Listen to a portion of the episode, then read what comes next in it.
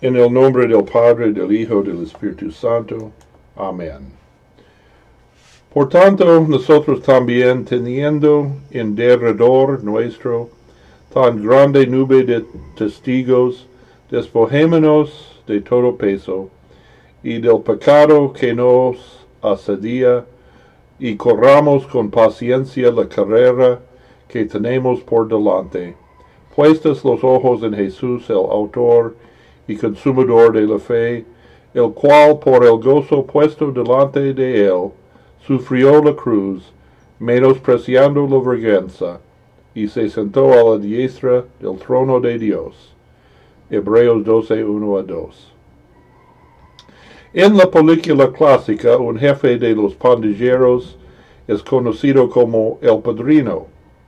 La gente solicita la presencia de este hombre violento en el bautismo de sus niños para mostrar su respeto y en esta manera ganan su protección contra otros pandilleros y también el derecho de pedir su favor.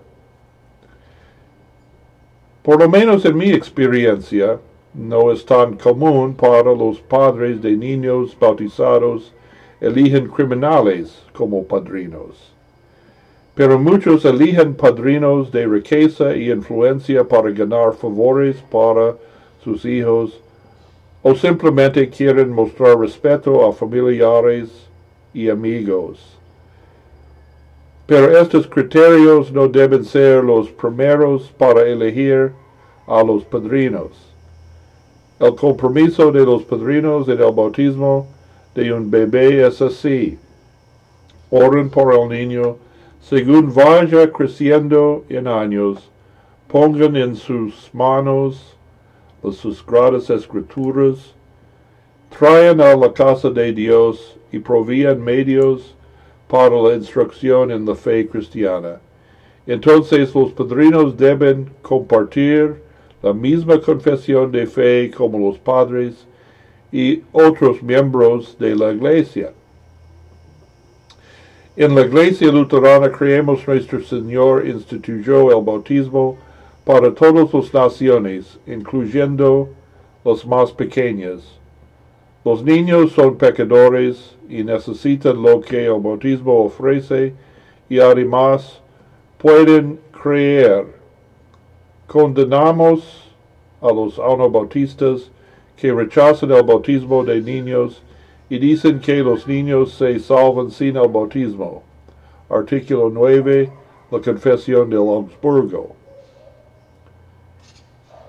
Si Dios crea y sostiene la fe tanto en los bebés como en los adultos, ¿cómo lleva Dios a la fe a los bebés que no pueden ni razonar ni hablar? A esto Lutero simplemente responde que Dios usa a otros creyentes para hablar por el niño. Lutero escribió, los bebés son ayudados por la fe de otros, es decir, aquellos que los traen para el bautismo, porque la palabra de Dios es lo suficientemente poderosa cuando pronunciada para cambiar incluso un corazón impío que no es menos insensible y desamparado que cualquier infante.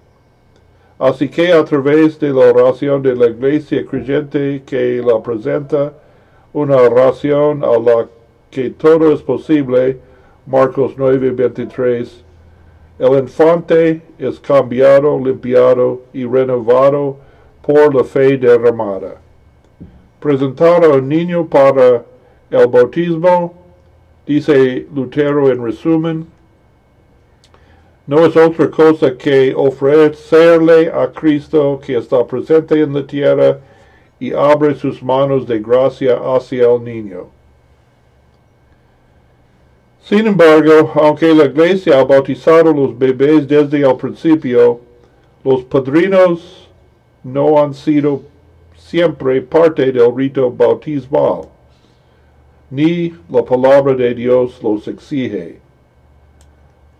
La costumbre de tener padrinos se surgió en la iglesia post-apostólica durante la época de las persecuciones y fue usado principalmente para los adultos. Los historiadores registran que los enemigos del cristianismo intentaron ingresar a la iglesia como espías y averiguar la identidad de los cristianos para poder llevarlos ante las autoridades. Para evitar que tales espías se infiltraran en la membresía de la iglesia, se hizo necesario que cristianos conocidos hablaran por el que iba a ser bautizado.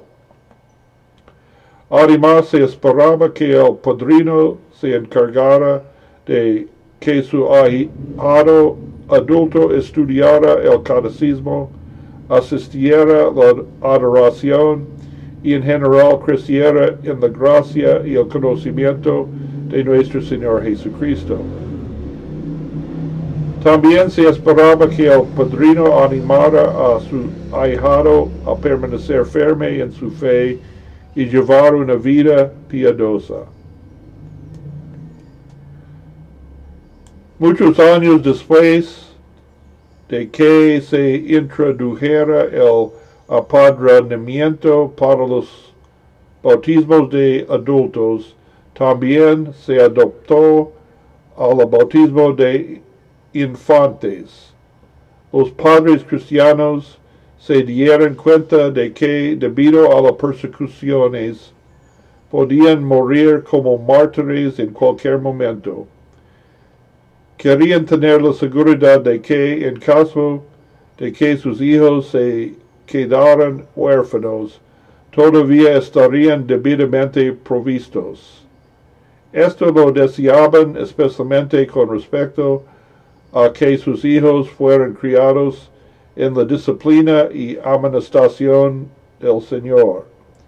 Y así cuando buscaban padrinos y madrinas, buscaban a aquellos que prometieran solemnemente asumir la responsabilidad de criar a sus hijos tanto física como espiritualmente. Y naturalmente eligieron a los cristianos más devotos y confiables. Aunque los infantes no pueden contestar las preguntas, hacer la renuncia del diablo o resucitar la profesión de fe en el rito del bautismo, los padres sí, los padrinos sí, la congregación sí. El Espíritu Santo siembra la fe en el niño el deber de los demás es para llevar al niño a la predicación y a la primera comunión para el crecimiento de su fe.